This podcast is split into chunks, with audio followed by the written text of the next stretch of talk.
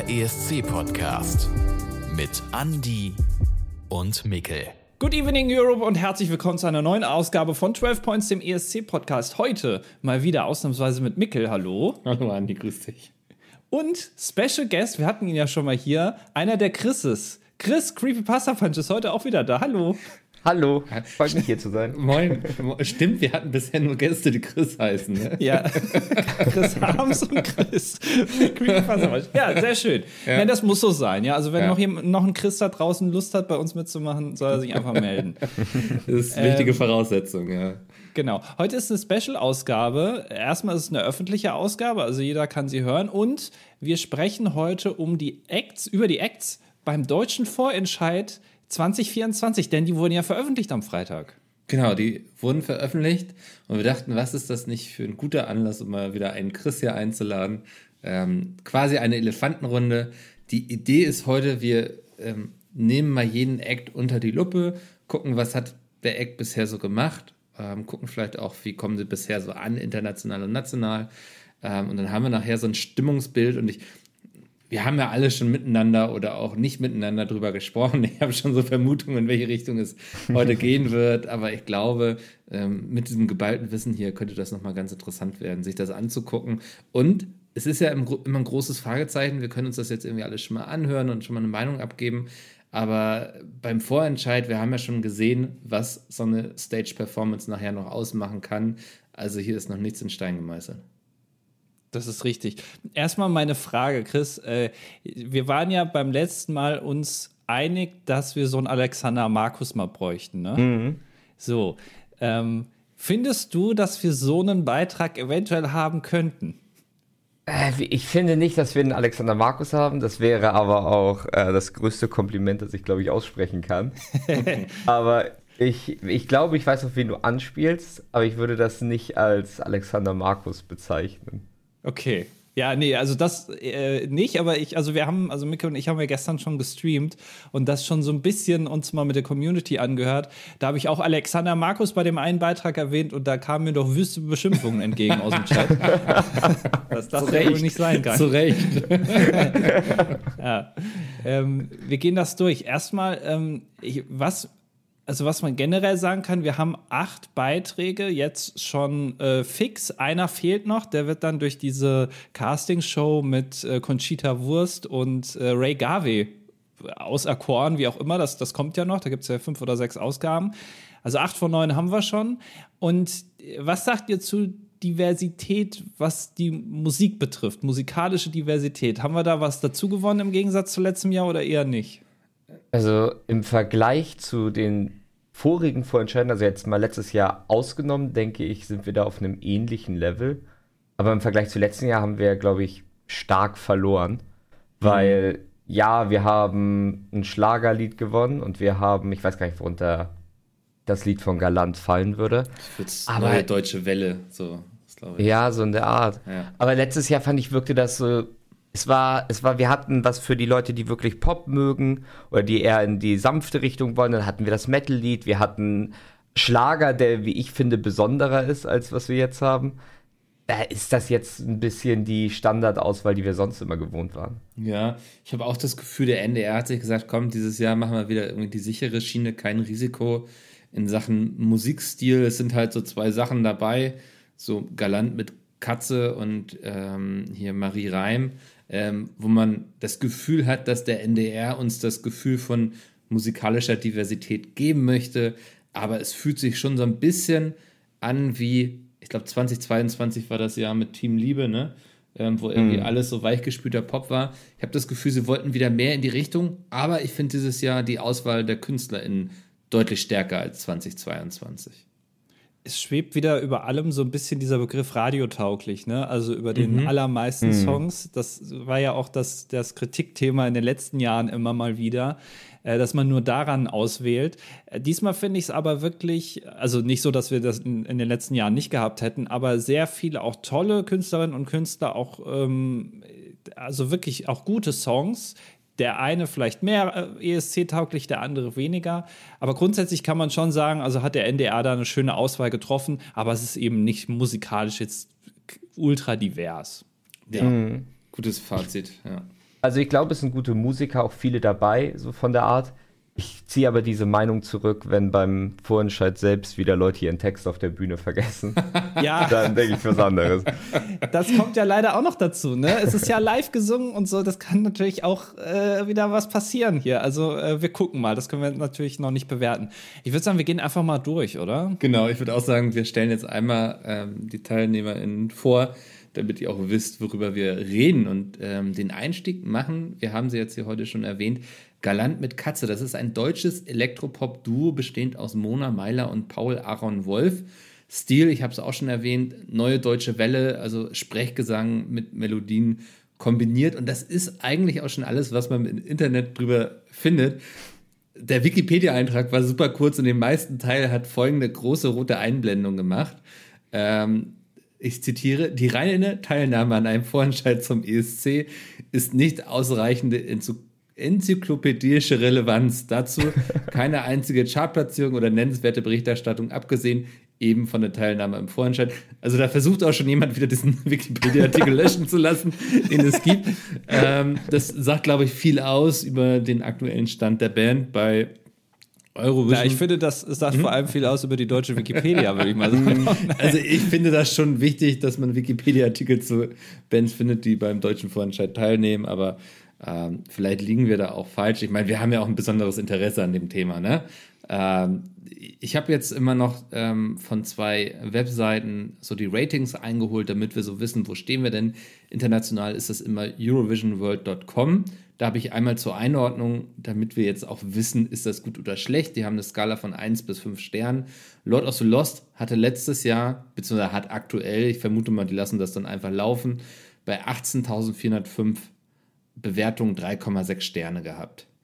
Von 5? Genau, 3,6 ja. oh. von 5. Ähm, Galant liegt aktuell bei 777 Bewertungen bei 3,3 Sternen. Also ein bisschen schlechter als Lord of the Lost. Und dann haben wir noch ESC Compact, damit wir auch hier in Deutschland reinschauen können. Und die haben eine durchschnittliche Bewertung bekommen von 4,21 von 10. Oh. Okay. Mhm. Aber also, da hatte Lord of the Lost, glaube ich, sehr verloren, weil bevor der, also während der Zeit des Vorentscheids hatte Lord of the Lost auch an die, ich glaube, 4,7 oh, Sterne ist, gehabt. Mhm. Ist interessant zu wissen, weil wir haben hier heute noch so ein paar, ich nenne sie mal Sternchen. Ähm, ja, aber das, das mal zur Einordnung. Kann gut sein, ne, dass das dann eben ja auch mhm. irgendwann einem größeren Publikum bewusst wurde und dass das dann nochmal runtergegangen ist in der Bewertung. Ähm, ja, für mich ein Beitrag ich habe schon gesagt, ich habe das Gefühl, den haben sie mit reingenommen, um nochmal irgendwie so ein bisschen was Lustiges auch präsentieren zu können. Man hat ja Humor beim NDR nach dem Motto.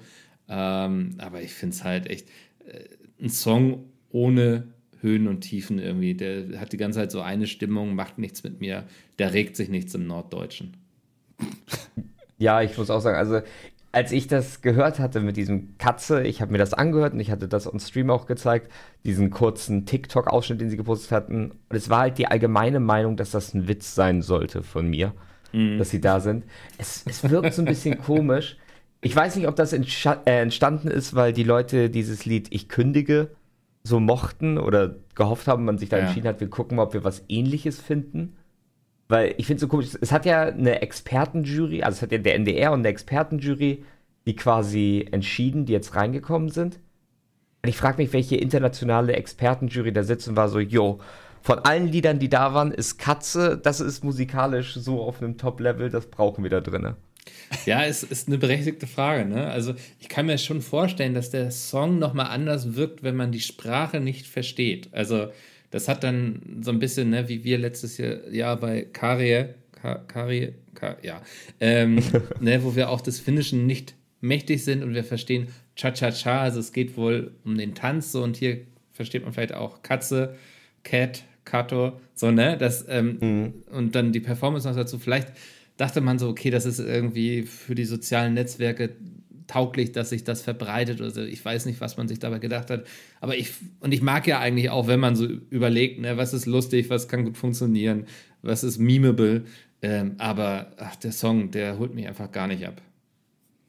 Ist ja schon wichtig zu sagen, dass es ein deutscher Text ist. Ne? Also ja. Da ist jetzt nicht der einzige Beitrag tatsächlich im Vorentscheid. Wir haben ja noch Marie Reim, aber ähm, ein deutscher Text natürlich verstehen nur Deutsche, Österreicher und Schweizer, vielleicht in Luxemburg noch ein paar und dann hört es auch langsam so auf. Es ist jetzt keine Sprache, die komplett durch Europa durchgesprochen wird. Aber Frankreich, äh, Französisch natürlich jetzt auch nicht so.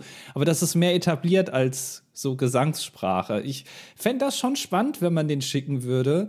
Ähm, meiner Meinung nach ist es, das wurde im Chat gestern ganz schön zusammengefasst, weil ich es nicht hinbekommen habe. Ich habe das da gerade brecht, was ich da meine, aber der Chat hat es zusammengefasst mit High Risk, High Reward im Zweifel. Also mhm. wir haben ein hohes Risiko, wenn man den schicken würde. Und der, der Reward könnte meiner Meinung nach schon hoch sein, weil es halt eben so ein bisschen memeable ist und auch so ein bisschen im Gedächtnis bleibt. Vielleicht jetzt nicht unbedingt positiv, aber man erinnert sich dran. Aber es könnte natürlich auch äh, ganz hinten wieder landen und dann sagen ja. alle, ja, Leute, hab, das war doch klar. Hm. Ich finde, du hast ja gerade gesagt, dass das Deutsche ja nur die Deutschen, Österreicher, Schweizer verstehen. Ich muss aber sagen, es gibt ja einige Länder, die lernen so dieses Schulniveau Deutsch. Und ich glaube, Katze hat vom textlichen Inhalt nicht mehr als Schulniveau Deutsch der Grundschule mit Sie ist eine Katze, eine böse Katze, miau. Ja, also ja, nicht der anspruchsvollste Text auf jeden Fall, ja. Ja, da, da hast du recht, ja, das stimmt. Ja. Ja. Also äh, sind wir uns eigentlich, also ihr sagt auf jeden Fall nicht. Ich bin so ein bisschen, ja, könnte man machen, aber generell kann man sagen, lieber haben wir jetzt keine hohen Erwartungen an den Song. Ja, ich glaube, das ist ja. ein gutes Fazit. Ja. Ähm, das ändert sich aber mit dem nächsten Act. Das ist nämlich, ich weiß nicht, ob man Isaac oder Isaac sagt. Ich vermute Isaac englisch ausgesprochen, weil der Titel ist auch englisch Always on the Run. Der begann seine Karriere als Straßenmusiker und, wie sollte es anders sein, nahm natürlich 2011 auch an der TV-Castingshow X Factor teil. Ähm, Castingshows ist ja auch so ein roter Faden, der sich irgendwie durch den ESC zieht. Ich habe aber nicht rausgefunden, welche Platzierung der damals hatte. Also auch da wäre vielleicht irgendwie Wikipedia hilfreich, wobei es sogar eine Wikipedia-Seite über die Ausgabe 2011 gab, aber kein, kein Eintrag über ihn. Also ich vermute, er ist nicht weit gekommen, aber in einem anderen Format, nämlich Show Your Talent. Und ich weiß nicht, ob euch das spontan was sagt, aber hinter Show Your Talent steckt eine Twitch-Größe. Eine Twitch-Größe? Ja, nämlich Knossi. Oh. Das ist, war Knossis ähm, so, Casting-Show ähm, wo er halt das größte Gesangstalent gesucht hat. Und die hat er dann auch gewonnen. Ah, okay. Ja. Ach, ja, na klar. Ja, ich habe das auch gelesen und habe gedacht, ja, stimmt, das ist irgend so was, was ich was auf RTL Plus lief oder so, so eine Castingshow. Ja, das ist Knossi, ja. Mhm, genau, total spannend. Also der hat schon Berührung mit Twitch gehabt. Vielleicht können wir ihn auch mal anfragen. Ich weiß es nicht. Äh, das ist vielleicht nicht der Einzige, der uns nicht unseriös findet. Ähm, Eurovisionworld.com, da hat er ähm, 4,4 von 5 Sternen tatsächlich bei 937 Bewertungen. Also für den aktuellen Stand richtig gut. Und bei ESC Compact hat er aktuell eine durchschnittliche Bewertung von 6,24 von 10, was auch echt gut ist. Also wenn man sich das mal im Gesamt Teilnehmerfeld anschaut. Ja. Äh, ist übrigens, ich habe das mal gegoogelt, Always on the Run ist auch ein Song von Lenny Kravitz. Also, wenn ihr den euch jetzt mal anhören wollt, nehmt nicht den von Lenny Kravitz, sondern von Isaac. äh, nicht verwechseln. Ja. Ähm, und er fällt vor allem halt durch die Stimme auf, ne? Ist ein guter ja. Sänger. Genau, eine sehr, sehr tiefe, mitnehmende Stimme. Und ich kann es jetzt auch vorwegnehmen, für mich auch einer der Top 3 bisher, die von denen wir wissen, dass sie da teilnehmen werden. Mhm, absolut. Ich muss auch sagen, ich finde halt, die, alle, die hier sind, haben theoretisch schöne Stimmen, aber seine Stimme ist halt so, wo du es dir anhörst und selbst unabhängig vom Text packt sie dich wenigstens noch mal ein bisschen. Ja. Und das finde ich, finde ich ganz nett. Ich glaube, Isaac wollte auch äh, schon 2022 für Deutschland antreten. Der hatte damals nämlich ein Lied und da haben viele spekuliert oder so gesagt, er wäre damit auch beworben gewesen. Und das Lied hieß Impact. Und das fand ich damals schon echt gut. Und damals hat er es nicht reingeschafft in das Jahr mit Malik Harris und Co. Mhm, Deswegen bin ja. ich ganz froh, dass er jetzt da ist. Ja. Also ich, ich habe es auch gehört, ich war geflasht. Einziges Problem ist, wir hatten es auch schon besprochen, der Song geht 3 Minuten 20 und ist damit 20 Sekunden zu lang. Ja, also genau, es gibt ja diese Drei-Minuten-Regelung, maximal drei Minuten Song und ähm, das Video, was auf YouTube ist, ist jetzt nicht irgendwie 20 Sekunden lang nur Standbild oder so oder da kommt nichts, sondern er singt da auch wirklich. Also man muss den Song noch mal einkürzen. Das wird man dann ja wahrscheinlich zum Vorentscheid machen. Das kann vielleicht noch mal ein bisschen was ändern, so wie der Song sich anfühlt, wenn man den komplett hört. Aber ähm, ich, also äh, schlecht wird er dadurch wahrscheinlich hoffentlich nicht. Äh, deswegen wird das immer noch gut sein. Ähm, fand ich bis dahin auch wirklich am besten, hat mir sehr viel besser gefallen als Galant. Ähm, und auch die Bühnenshow, natürlich, das bricht so ein bisschen aus, ne? Dann Windmaschine und so, wie das Video auch ist. Ähm, wird jetzt wahrscheinlich nicht auffallen, aber Deutschland ist ja auch nicht dafür bekannt, dass wir jetzt hier äh, krasse Bühnenshows abfahren. ja. Nee, ja manchmal reicht es ja auch einfach, jemanden mit einer starken Stimme auf die Bühne zu stellen und da muss gar nicht links und rechts noch so viel passieren. Also. Ich hoffe trotzdem, dass sie sich so an das halten, was wir letztes Jahr gesehen haben, wo ja zumindest schon mal ein bisschen mehr versucht wurde, was Bühnenshow angeht. Mhm. Deswegen, wenn sie das bringen, ich glaube, da kann man viel machen. Ich meine, dieses eine typische EC-Bühne, wie Andi ja sagt, wäre mit, mit Windmaschine und sonst was und im Hintergrund ein Regenschauer, so wie er es in seinem Video hat. Ja. Ich hoffe einfach, sie holen ein bisschen was aus ihm. Ich meine, es muss nicht so was sein wie hier Schweden, dass über ihm tatsächlich Regen fällt und er da komplett nass steht. Aber es wäre schön, wenn sie etwas draus machen. Ja, ja, also ich glaube auch, ähm, also dieser Song mit einer geilen Bühnenpräsenz oder einer schlechten, da kann noch ganz viel dann passieren. Ja, auf jeden Fall, dass ja. es äh, auch mehr noch im Gedächtnis bleibt. Genau. Ähm, okay, gehen wir zum dritten. Ja, äh, das ist Leona mit Unreal Mew. Ähm, und auch hier war es nicht so einfach, unglaublich viel rauszufinden. Also sie ist die Stieftochter des Musikers Frank Rühmann, der als Musiker mit Bands wie Toto und Pur aufgetreten ist. Ich glaube, da haben alle eine Connection. Und für sie stand schon sehr früh fest, dass sie Musik machen möchte. Also sie ist äh, nach dem Abi, sie ist jetzt 20 direkt, hat sie ihre Musikkarriere auch gestartet und laut eigener Aussage auch keinen Plan B. Ähm, hatte jetzt auch schon gemeinsame Auftritte mit Max Giesinger, also sie weiß zumindest, wie es sich anfühlt, vor großem Publikum zu spielen. Ähm, aktuell international ist sie bei 3,9 von 5 Sternen, bei 691 Bewertungen ESC Kompakt, also hier in Deutschland 5,34 von 10. Ich würde mal sagen, in den Bewertungen Mittelfeld. Und das ist irgendwie, das beschreibt auch diesen Song ganz gut. Mein Fazit ist toll gesungen, tolle Stimme, aber irgendwie habe ich ihn auch schon sofort wieder vergessen. Ja, also ich, ich hatte viele gehört, ich kann mich an sie erinnern, aber nicht wirklich daran, wie die Melodie und sonst was geht. Es ist das einzig traurige Lied, mhm. was wir, glaube ich, dieses Jahr haben, weil selbst die anderen, selbst das andere Lied, was ein bisschen mehr in die traurige Richtung geht, ist ja noch positiv gesungen. Sie singt ja wirklich sehr in Richtung, ne? ich ich kann dich nicht vergessen. Sowas kann natürlich immer kommen. Ne? Wenn du ein Jahr hast, gerade in den letzten Jahren, glaube ich, gibt es so einen leichten Wandel beim ESC, dass du in die Richtung gehst, mehr Metal, mehr Rock und so. Mhm. Da kannst du natürlich jetzt mehr mit einer Ballade vielleicht auffallen, aber dafür muss die Ballade halt schon irgendwie mal, mal krass sein. Sowas wie Michael Schulte damals, die halt einen wirklich traurig machen kann.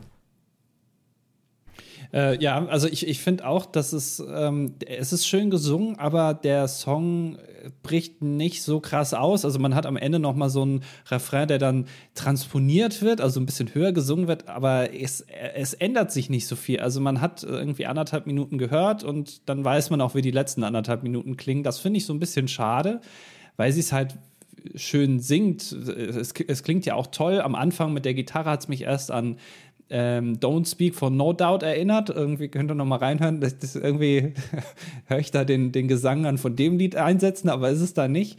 Ähm, aber äh, ja, äh, Mittelfeld trifft finde ich dann schon ganz gut.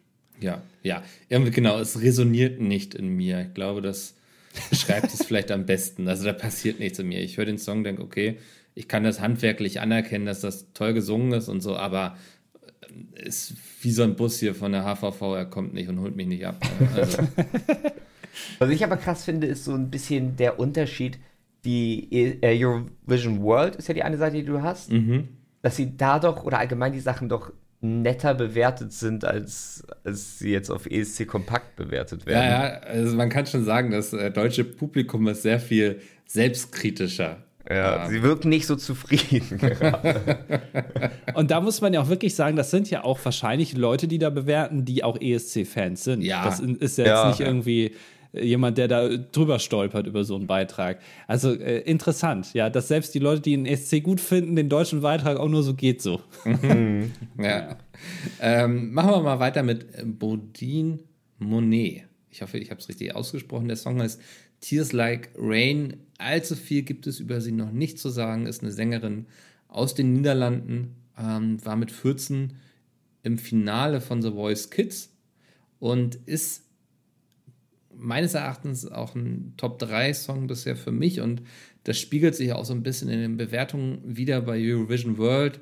4,7 Sterne von 1280 Bewertungen ähm, und ESC Compact immerhin 6,46 von 10, was ähm, national auch richtig gut ist. Also ähm, ja, ich glaube, wir hatten auch gestern festgestellt, dass sie auf YouTube hat sie irgendwie fast 200.000 Klicks auf dem Song, ähm, während viele andere so bei 20.000, 30.000 äh, rumdümpeln. Also äh, kommt auf jeden Fall sehr gut an. Ich hatte auch Videos geguckt, so diese typischen äh, Top-Listen. Mhm. Und da hatte ich auch das Gefühl, ist sie halt äh, recht gut dabei. Ich, ich, mag das Lied gerne, es ist, es ist schön gesungen und ich kann absolut verstehen, dass es so ein Top-3-Ding ist. Ich glaube bei mir auch. Ähm, aber das liegt, glaube ich, auch mehr am Jahr, dass ich sie da bei Top 3 sehen würde. Es, es ist halt, es hat viel, es hat am Ende wird es noch mal ein bisschen stärker, wie Andi ja vorhin sagte, was bei Undream You fehlt. Aber es ist jetzt auch nicht das, was mich komplett abholt. Es ist ein bisschen so, es ist ein okayes Lied, es ist ganz gut, ganz nett. Wenn es hingeschickt wird, wäre ich nicht enttäuscht, aber ich glaube, wir haben Besseres. Ja, ich glaube, das ist schon ein sehr gutes Fazit. Da geht es mir irgendwie ähnlich. Ähm, toller Song, tolle Sängerin, nichts dran auszusetzen. Ich glaube, wenn man sowas zum ESC schickt, dann muss man sich für nichts schämen irgendwie. Mhm. Aber ich finde, da kann noch mal, da geht noch einer drüber irgendwie. Es ist interessant, weil ich finde den eigentlich, also mit dem Song, den wir gleich wahrscheinlich als nächstes besprechen, äh, besprechen fast am langweiligsten. Oh, interessanterweise. Ja. ja, also ich, ich sehe das, also natürlich schön auch wieder gesungen und so musikalisch gut, aber äh, als Song ist es gut, aber als ESC-Song passt es eben so gut rein, dass es halt untergeht, meiner Meinung nach zumindest. Und dass du dir dann wirklich denkst, so äh, zehnter Startplatz Deutschland und beim zwölften denkst du, Moment mal, Deutschland, was war das nochmal? Äh, muss ich nochmal auf, die, äh, auf, die, auf den Schnelldurchlauf gucken. Meiner Meinung nach. Deswegen, ähm, ich, ja, ganz interessant. Kann, da sind wir jetzt beim ersten Mal so ein bisschen anderer mhm. Meinung. Kann ich nachvollziehen, die Idee, weil es halt nicht wirklich, ne, wirklich krass in Erinnerung bleibt. Aber ich denke, das ist etwas, was man zum größten Teil, nicht komplett, aber zum größten Teil über den deutschen Vorentscheid sagen kann. Das halt die Sachen schön gesungen, guter Sänger, nichts auszusetzen, aber ja. das ist halt das Problem. Ja. Ja, also ich glaube, es wäre nicht zu Deutschland schaden, sie zu schicken. Ähm, bin auch nochmal gespannt auf die Live-Performance dann. Da kann sie es ja auch nochmal in beide Richtungen bewegen. Aber sie ist auch nicht jetzt meine Favoritin. Also ähm, Top 3 auf jeden Fall. Aber das, ja, Chris, ich glaube, du hast es eben auch gesagt, das liegt vielleicht auch ein bisschen am Jahrgang. Mhm. Ja. Ähm, dann machen wir mal mit jemandem weiter, wo ich gar nicht weiß, ob ich ihn groß vorstellen muss. Max Mutzke mit Forever Strong. Ähm, den kennen wir alle. Der nahm nämlich 2004, entdeckt von Stefan Raab, am ESC teil. Also der hat den Vorentscheid quasi gewonnen. In Istanbul wurde er Achter und dann ja, folgten seitdem bisher jetzt 20 Jahre Musikkarriere und nun will er es nochmal wissen. Ähm, ganz lustig, ist mir dann bei der Recherche auch aufgefallen. Das war in der Zwischenzeit aber nicht das Einzige, was er gemacht hat, wo, ja, ich sag mal zumindest Song Contest draufstand. Denn 2014 war er auch bei Raps Bundesvision Song Contest dabei und wurde Siebter. Und 2020, überhaupt nicht lange her, ähm, war er ebenfalls bei Raps. Man merkt ja, wie Raab kann auch dieses Thema ESC nicht loslassen. Ähm, war beim Free European Song Contest dabei, wo er Dritter wurde. Ähm, und nun will er halt nochmal irgendwie nach 20 Jahren ähm, zum ESC. Der ESC hat ja auch eine lange Tradition mit KünstlerInnen, die irgendwie wiederholt teilnehmen. In der Theorie hätte ich jetzt gesagt, ist auch eine gute Idee. Ähm, in der Praxis hätte ich mir einen anderen Song gewünscht und das spiegelt sich auch in den Bewertungen wieder. Also international kommt er mit 2,3 Sternen bei 625 Bewertungen echt nicht gut davon, wenn man das mal im Vergleich mit den anderen betrachtet. Und auch national hat er ähm, nur 5,17 von 10 Sternen. Ja, fast mhm. immerhin. Also. ja, also er ist damit nicht der schlechteste, das kann man sagen. Aber es ist halt, also man merkt irgendwie, ähm, großer Name, aber überzeugt scheint bisher niemand so richtig. Ich muss sagen, als ich den Schnelldurchlauf gehört hatte, äh, den hatte ich, ich war im aufgewacht, habe zur Sicherheit nachgeguckt und habe es mir dann so halb müde im Bett angehört. Kenne ich, ja. Da dachte ich so, oh schön, Max ist dabei, der, der kann ja singen, das wird ja bestimmt, äh, das ist ja was Gutes. Und ich muss sagen, Max Mutzke, toller Sänger, Can't Wait Until Tonight war ein tolles Lied.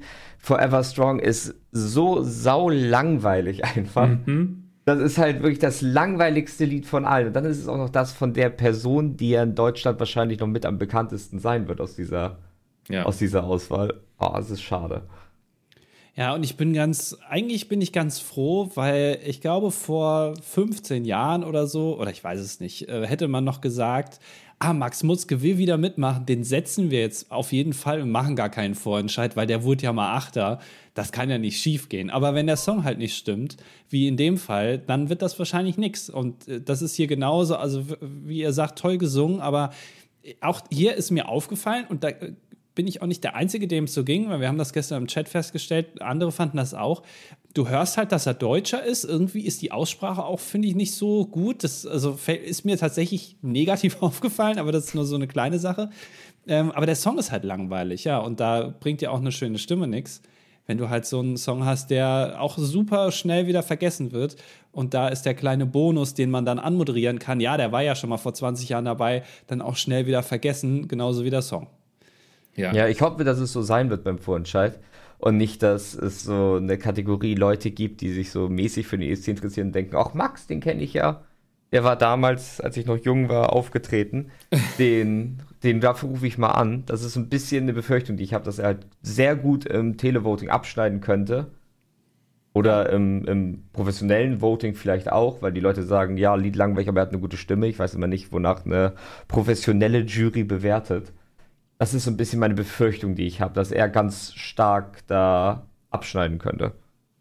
Ich glaube schon, der wird mit einem äh, Bonus reinstarten in die ganze Geschichte, aber meine Vermutung ist, dass das nicht ausreichen wird, weil ähm, wir haben es ja letztes Jahr, glaube ich, gab es diese Studie, dass das Publikum vom ESC immer jünger wird und gerade in der Gen Z, wo wir wohl auch nicht mehr dazugehören, äh, mittlerweile sehr beliebt ist. Und ich glaube, die können mit einem Max Mutzke gar nicht so viel anfangen am Ende des Tages. Ähm, deswegen, also ich würde das jetzt noch nicht als so gesetzt sehen, dass der da mit einem großen Vorteil reingeht. Ähm, ein paar Bonuspunkte bestimmt, aber ich glaube, am Ende des Tages müssen wir uns um den gar nicht so viele Sorgen machen. Ich muss ja auch sagen, in der Vergangenheit war ja zum Beispiel auch Santiano oder Unheilig, mhm. die ja theoretisch in der deutschen Musiklandschaft recht viel Erfolg hatten und Aufmerksamkeit. Und die sind ja auch beide nicht, äh, oder beziehungsweise haben es beide nicht geschafft, wenn auch teilweise knapp. Ja. Das könnte natürlich jetzt auch sein. Max Mutzke, denke ich mal, ist bei der allgemeinen Bevölkerung weniger bekannt, als ein Graf von Unheilig es war, als er aufgetreten ist. Ja, genau. Also ich, ich sehe das auch nicht irgendwie als ja, Garant, dass man da durchmarschieren kann aber die nächste Teilnehmerin vielleicht. Also vielleicht nicht bei uns, aber ich glaube, die hat schon eine ähnliche Bekanntheit wie Max Mutzke, wenn nicht sogar vielleicht noch ein bisschen mehr. Nicht, dass du da jetzt so naiv bist. Ähm, nächste Künstlerin ist Marie Reim mit dem Song Naiv. Sie ist Tochter ähm, der Schlagerstars Michelle und Matthias Reim.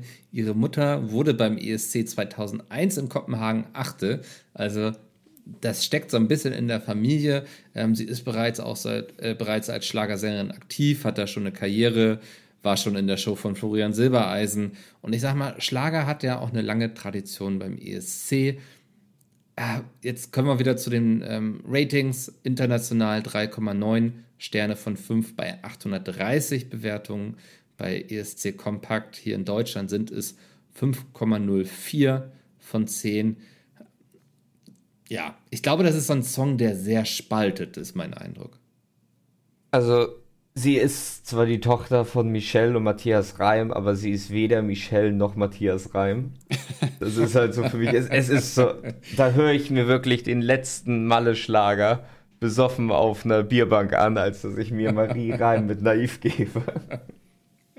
Ja, ja, wir hatten es ja auch gestern gehört und ähm, ich, wie gesagt, ich bin kein Schlagerhörer, äh, bin trotzdem offen dafür, ähm, sowas vielleicht auch mal zum ESC zu schicken. Ich glaube, das hätte da auch seine Berechtigung, könnte gut funktionieren. Aber ich finde den Song ähnliches ähm, Problem bei Leona. Ich finde ihn halt einfach irgendwie langweilig und schnell vergessen. Es wäre so eine Art Feldstudie, mal wieder Schlager zu schicken. Das ja. ist ja was, was man vor vielen Jahren eigentlich jedes Jahr gemacht hat. Dann hat man irgendwann damit aufgehört, eher Pop geschickt oder Bananen. Und jetzt noch mal Schlager. Äh, man könnte es mal wieder austesten. Aber der Song, äh, ich finde es erstmal interessant. Sie, äh, Schlager wird ja eigentlich immer Playback gesungen, ne? egal wo die auftreten. Äh, Vollplayback oder ähm, also zumindest der Gesang.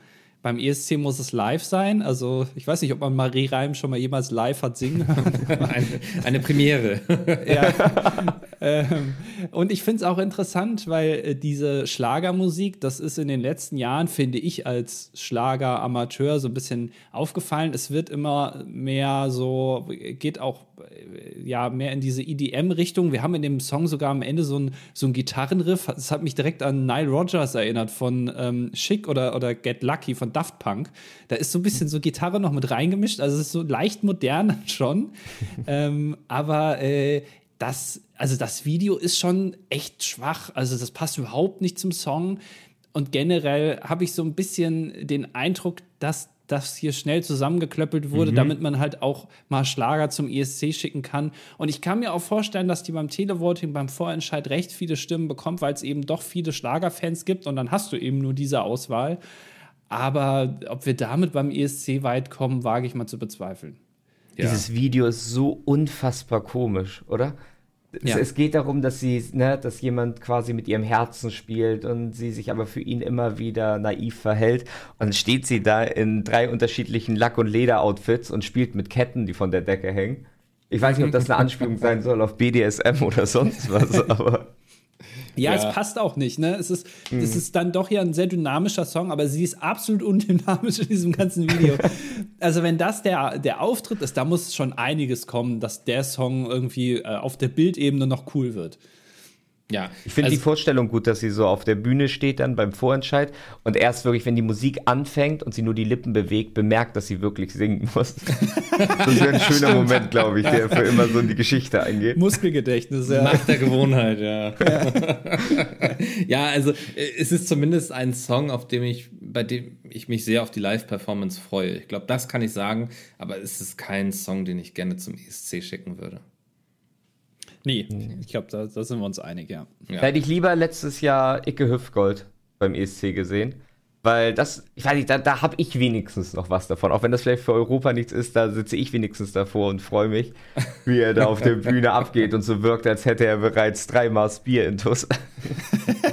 ja, das hat noch ein bisschen Meme-Potenzial. Hier ist es äh, zu engstirnig, so ein bisschen zu ernst gemeint mit dem ja. Naivschlager ja. hier. Ja, ja ich glaube, wenn wir Schlager schicken, dann muss es ähm, Humor haben und ich würde sagen sogar mehr Humor als der Song letztes Jahr von Icke Hüftgold.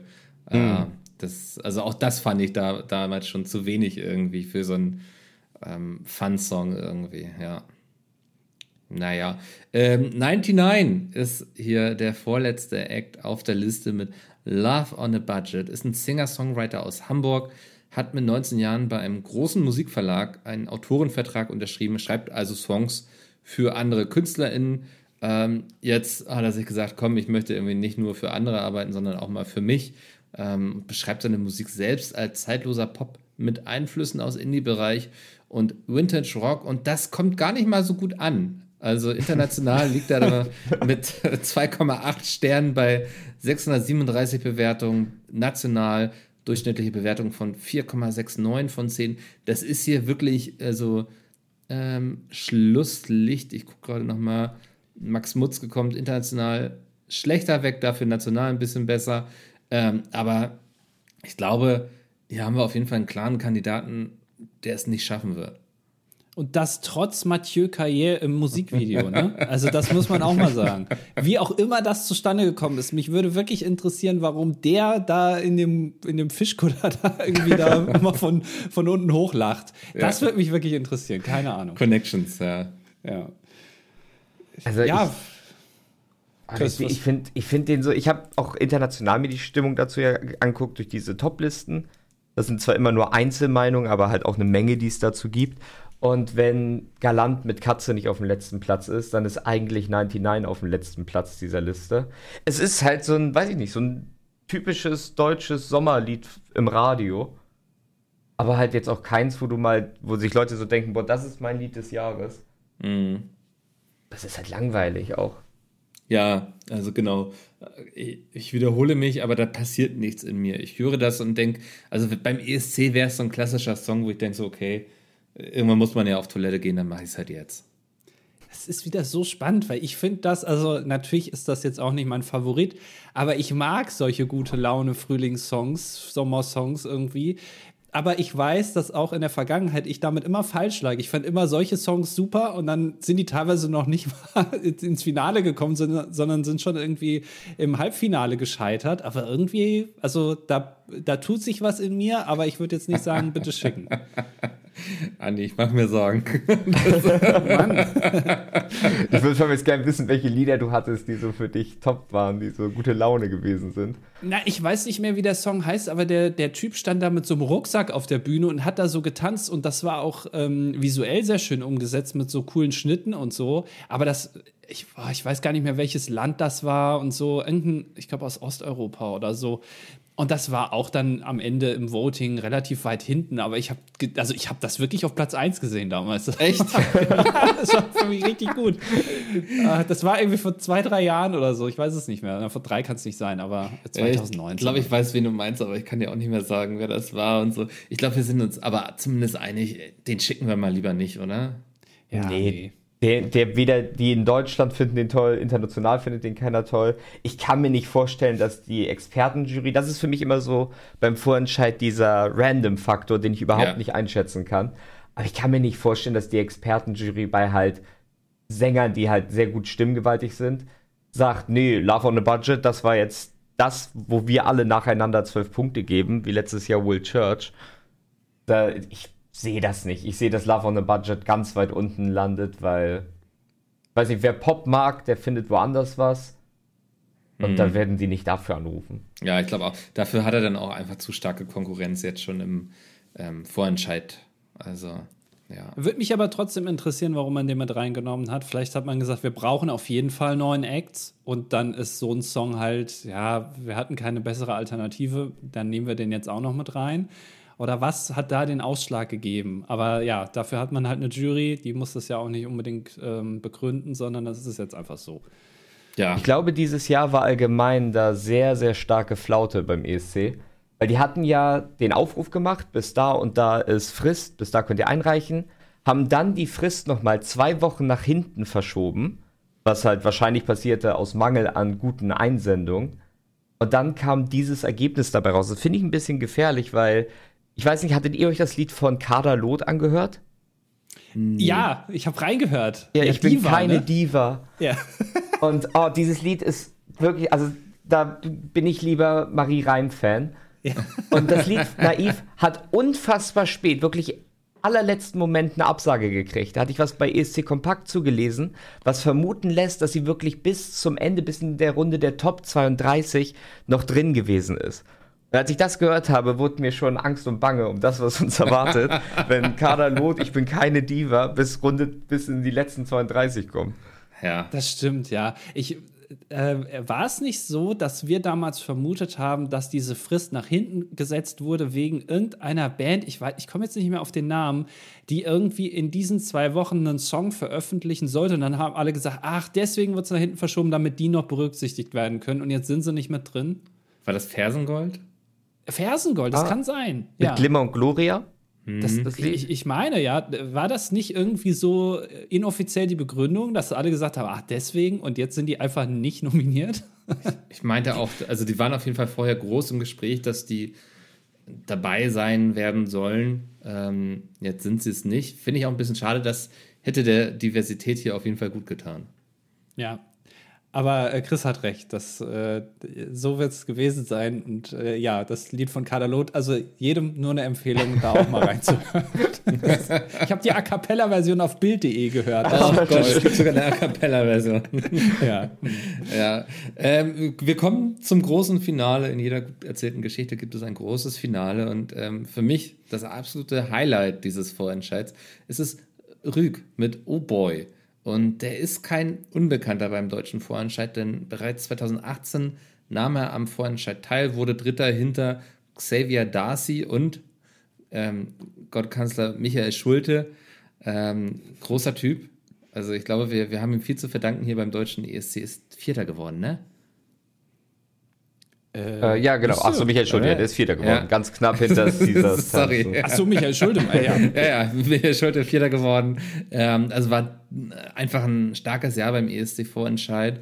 Ähm, Rüg selbst ähm, hat Musik wirklich gelernt, also an der Hochschule für Musik, Theater und Medien in Hannover, der Goldsmiths University of London, Royal College of Music Stockholm. Ähm, da hat er Komposition und Musikproduktion studiert arbeitet mittlerweile auch als Songwriter, Komponist, Musikproduzent für ganz unterschiedliche Projekte ähm, und kommt super gut weg. 4,8 Sterne ähm, bei Eurovisionworld.com von 5, also da ist nicht mehr viel Platz nach rechts.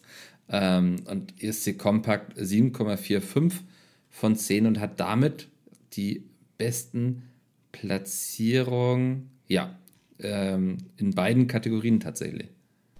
Also ich glaube, Brück ist ein unfassbar guter Musiker. Für mich auch definitiv das Top-Lied dieses Jahr mit weitem Abstand. Oh Boy ist gefühlvoll, ja. Oh Boy klingt besonders im Vergleich zu auch anderen Balladen und so oder anderen gefühlvollen Songs, weil es ein bisschen was, ja, Specialiges hat. Ich fand Drück war damals schon 2018 mit Michael Schulte sehr, sehr stark mit dem Lied You and I. Da hatte er halt das Problem, dass sowohl Xavier Darcy mit Jonah als auch Michael Schulte sehr gut waren. Und hätte er es in einem anderen Jahr versucht, glaube ich, hätte er recht problemlos die Nominierung kriegen können.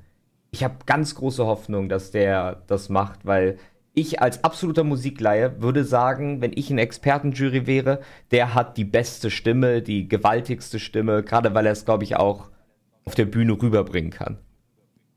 Ja, ja, und du hast auch so, dieses Instrumental ist auch toll, finde ich. Nämlich, dass es erstens abwechslungsreich ist, baut so eine Spannung auf, es beginnt recht leise, nur mit Piano, dann haben wir irgendwann so ein elektrisches Schlagzeug, da kommt noch eine, eine Geige dazu, also auch klassische Instrumente mit modernen Instrumenten gemischt und der Refrain, das, das, da wartet man richtig drauf. Man hört so, ah, jetzt kommt gleich der Refrain und dann bricht das auch so aus. Das ist das, was äh, bei Undream You von Leona so ein bisschen fehlt, zumindest meiner Meinung nach.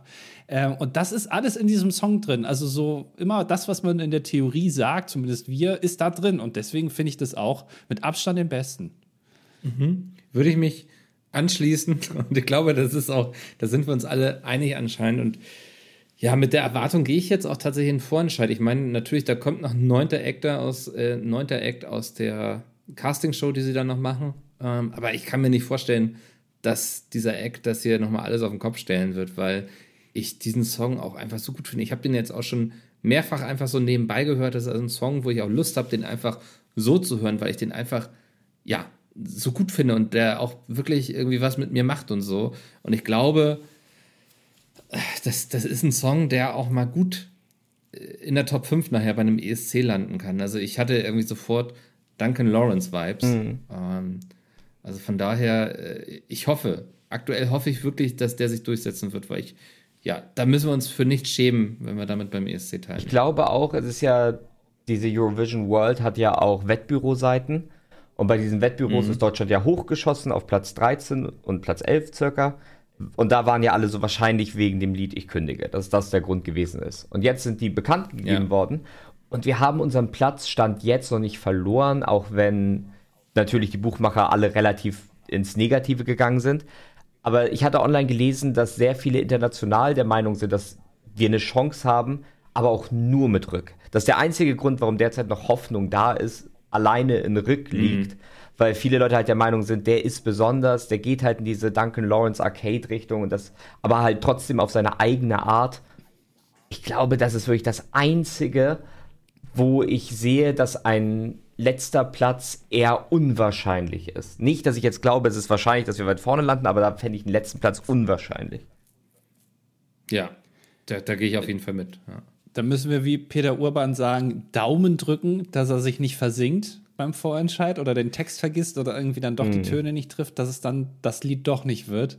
Ähm, weil ich glaube auch, dass das, äh, da, da hätten wir die, die meisten Chancen mit, mit diesem Song.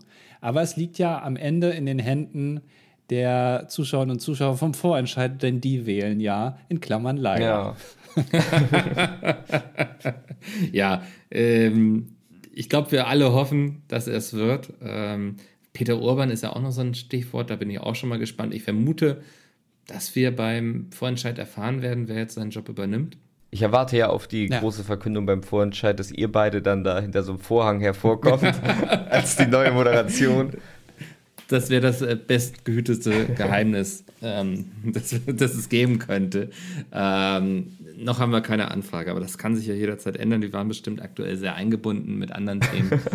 Ähm, mal gucken. Ist ja auch noch ein bisschen Zeit. Ne? Am genau. Tag vorm ESC direkt kommt dann so eine Anfrage: so, Ach ja, könnt ihr kurz mal rumkommen nach Schweden? Wir bräuchten da noch wen. noch gar keinen. ja, wenn man die, äh, seit Jahren mit Peter Urban rechnet, ne, dann kann man das auch mal vergessen, dass er das gar nicht mehr macht. Ja. ja, und dann stehen sie da in Malmö am Bahnhof, warten, dass Peter Urban aus dem Zug steigt und irgendwie merken sie: Ah, Scheiße, der kommt ja gar nicht. naja. Wir jetzt ja als drei absolute ESC-Experten was für eine Bühnenperformance, Bühnenshow würdet ihr bei Rick sehen? Bei, ich glaube, dem Lied damals 2018, You and I, saß er am Klavier und eine Frau lag auf dem Klavier oder so. Hat drauf getanzt. Ja, genau. So, ne? Ach, stimmt, auf so einer, auf so einer ja. rotierenden Plattform wie so ein Grillhähnchen hat sie da gestanden und sich, glaube ich, gedreht. Ja. ähm, ich würde ihn auf jeden Fall wieder ans Klavier setzen. Ähm, das in den Mittelpunkt mhm. der Bühne. Und dann, ja, geiles äh, Staging drumrum quasi. Und da bin ich auch so ein bisschen der Falsche, den du fragst, weil ich scheitere schon daran, irgendwie meine Wohnung schön einzurichten. Selbst da bin ich überfragt. Ähm, aber wenn du das halt cool inszenierst, stimmungsvoll mit, ich weiß nicht, Lichtern oder keine Ahnung, ne? Ähm, aber wenn das geil rüberkommt und du ihn aber im Zentrum hast, und ich glaube, da braucht auch gar nicht groß eine Band drumrum stehen oder so. Ich glaube, der alleine, kann ich mir vorstellen, hat schon genug Charisma und Ausstrahlung, ähm, dass das was wird. Aber ja, ich würde da halt dann voll auf ihn gehen. Hm. Bin ich auch der Meinung, also wenn der jetzt hier anfängt auf der Ego-Zunge, so nennt man das ja, ne? Das ist diese erweiterte Bühne, die dann ins Publikum so reingeht, wo man dann so links und rechts den Leuten so abklatschen kann. mhm. Wenn er da jetzt drauf sprintet und dann seinen Song singt, das passt nicht. Also das muss auch ein bisschen ruhiger sein. Äh, am Anfang vielleicht Klavier und dass er dann irgendwie wechselt während dem Song oder so, ich weiß es nicht. Aber da fände ich es wirklich nicht passend, wenn da auch noch mit so Overlay irgendwelche Animationen dann da, das, das, das muss ruhig sein. So ein bisschen wie, und ich vergesse immer den Namen, war das der Portugiese oder der Spanier, der da vor ein paar Jahren mal gewonnen hat äh, mit seinem, der stand da auch nur auf der Bühne und hat gesungen, der konnte halt sehr gut singen. Wie heißt der denn nochmal? Ich vergesse ich weiß, das immer. wen du meinst, der mit dem Herzfehler. Ja, ne? also genau. Amar Pelos Dois oder wie auch immer man das auf Portugiesisch ausspricht, aber ich weiß gar nicht mehr wie. Äh, Sobral. G genau, mhm. genau, den meine ich. Der hat ja auch eigentlich nur da gestanden und gesungen. So, aber das hat gereicht. Und ich glaube, hier in dem Fall würde das wahrscheinlich auch am meisten bringen. Ich fand das ganz schön, so wie Duncan Lawrence das zum Beispiel auch hatte, ohne jetzt zu sehr den Vergleich dazu zu suchen. Duncan saß ja an seinem Klavier und von oben kam eine leuchtende Kugel herab. Das muss jetzt keine leuchtende Kugel bei Rück sein, aber so eine Sache, die nicht von ihm ablenkt, aber dem Ganzen irgendwie noch mal so ein, was Besonderes gibt. Dass man vielleicht sich das anguckt und sich so denkt, okay, was bedeutet das jetzt? Oder äh, das hat jetzt einen Sinn irgendwie zu dem Text, einen Bezug dazu, den man mhm. sich noch mal angucken kann. Ich glaube, das ist besser, als wenn man nur da sitzt. Aber es darf halt nichts sein, was irgendwie groß von ihm ablenkt, weil dafür ist das Lied nicht gedacht, dass er da spielt und auf einmal kommen von hinten fünf Tänzer um ihn herum und führen da eine Zirkusshow auf. Das würde, glaube ich, einfach nur alles ablenken. Ich, ich, ich hoffe, der NDR hat nicht mehr diese riesige Steinrequisite vom letzten Jahr, sonst lassen sie den noch von der Decke. Ähm, Da, wo, ich weiß gar nicht mehr, Ja. wie hieß, wo der Typ drauf stand, wie so eine Möwe, fand ich immer noch. Eine Möwe, die auf dein, auf dein Brot geiert, dass du gerade am Strand bist. Man hat einfach gesehen, dass er sich maximal unwohl fühlt in der Höhe. Und es sah auch alles nicht so sicher aus und so. Es war irgendwie. Und er war sehr statisch da oben irgendwie. Ja, weil der da aber auch so krass gesichert war, was ja, Ja. auch äh, notwendig ist, Ja. aber es äh, nimmt den ganzen Effekt, wenn du die ganze Zeit diesen, dieses Kabel da siehst, wo er da dran hängt. Mhm. Ja. Das hat alles, das war nix. Also Nee, bitte nicht das, das noch war mal. nichts. Aber ähm, umso spannender bleibt es natürlich. Wir können gespannt sein, was dieses Jahr beim Vorentscheid passieren kann. Das kann doch mal alles auf den Kopf stellen. Ähm, wenn es nach uns geht, ähm, können wir es auch einfach überspringen und rück direkt hinschicken. Ähm, leider gibt es hier noch eine Demokratie beim ISC. Ähm, deswegen sind wir gespannt, was passieren wird am 16.09., ich glaube 22 Uhr. 16.2. 16. 16. September. Ja, ja. Ein bisschen spät. Wir schmeißen auf jeden Fall den Stream an ähm, und ja, sind ganz gespannt. Ich bin sehr aufgeregt, was Ja. passiert. Also ich, ich habe große Hoffnung auf Rück, aber ich ähm, weiß nicht, ich rechne immer mit dem deutschen Random-Faktor, dass sie dann sich auf einmal doch entscheiden, so Marie Reim, das ist es. Das ist unser Ticket. Ich, ich hoffe nicht. Dass, also das, ich, ich will mich noch nicht aufregen. Ich spare mir das noch auf. Wir haben ja auch noch einen Act, ne? Also es kann ja noch alles Ja. passieren, Ja. der noch dazu kommt. Genau. Dann Ja. machen wir für Das- heute den Deckel drauf, ne? Genau, das war diese Folge 12 Points. Vielen Dank, Chris, dass du Danke, dabei dass ich dabei warst. sein durfte. Hat sehr viel Spaß gemacht. Ja, ist immer wieder schön mit dir. Ähm, wir sehen uns ja vielleicht äh, auch wieder mal gucken in, äh, bei, Eurovision in Concert in Amsterdam. Ähm, und wenn ihr mehr von Chris sehen wollt und hören wollt, könnt ihr auf Creepypasta manchmal vorbeischauen auf YouTube. Da geht es weniger um den ESC, aber ähm, da werden auch Geschichten erzählt, sagen wir es mal so. äh, und äh, wir hören uns nächste Woche wieder mit einer, ist das wieder eine Steady-exklusive Folge? Ist eine? Steady-exklusive Folge, ja. Genau, ja. Äh, dann hören wir uns da wieder. Ich hoffe, ihr äh, schaut mal bei Steady vorbei und bis dahin äh, bleibt uns gewogen. Ciao. Ciao. Das war 12 Points, der ESC-Podcast mit Andy und Mikkel. Du möchtest eine weitere exklusive Folge oder die exklusive Playlist mit Songs aus der Welt des ESC? Unterstütze uns jetzt auf Steady.